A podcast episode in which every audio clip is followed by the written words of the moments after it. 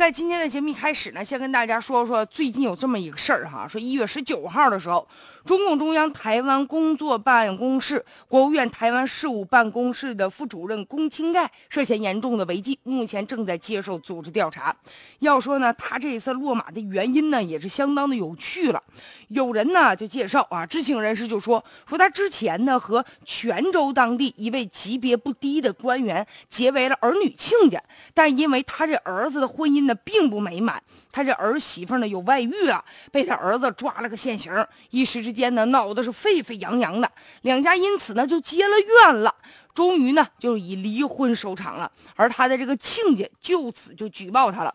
据说这个龚清盖在当地哈曾经有个绰号叫做“龚十亿”，被指呢申报上亿的资产。他儿子在当地一个知名的上市企业工作，他就将不少的资产解释说他是儿子持有的股份或者是收益。但是是否是正常的呢？不知道相关部门是否进行过核实。目前呢，也有人就说说他呢在主政晋江期间呢，路边。的绿化那是弄了拆，拆了弄啊！城市建设经常在搞，所以这些领域呢，恰恰就是容易出问题的。现在呢，他被这个亲家举报了，你说这亲家最终就变成了冤家了。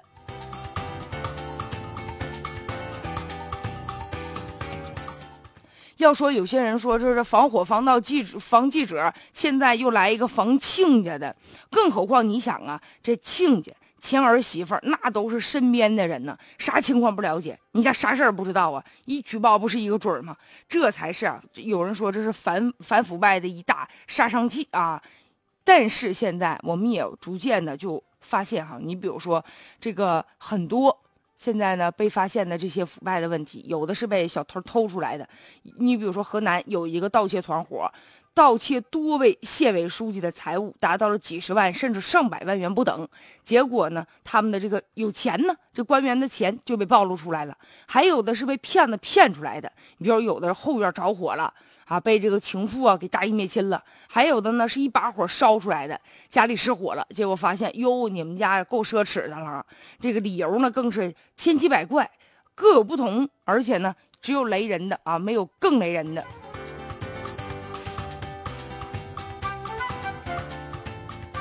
现在呢，被自己的亲家举报了，不管是出于什么目的吧，至少呢，也为这个反腐败做出了一些突出的贡献。也有人就笑称说，这也算是中国好亲家。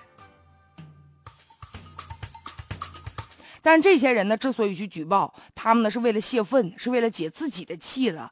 但是呢，其实我们也应该想一想，除了这些偶然的因素之外，我们更应该加大这个监管的力度，否则的话。如果没有举报，他可能还要继续在这样的位置上待着，不知道什么时候才最终被发现。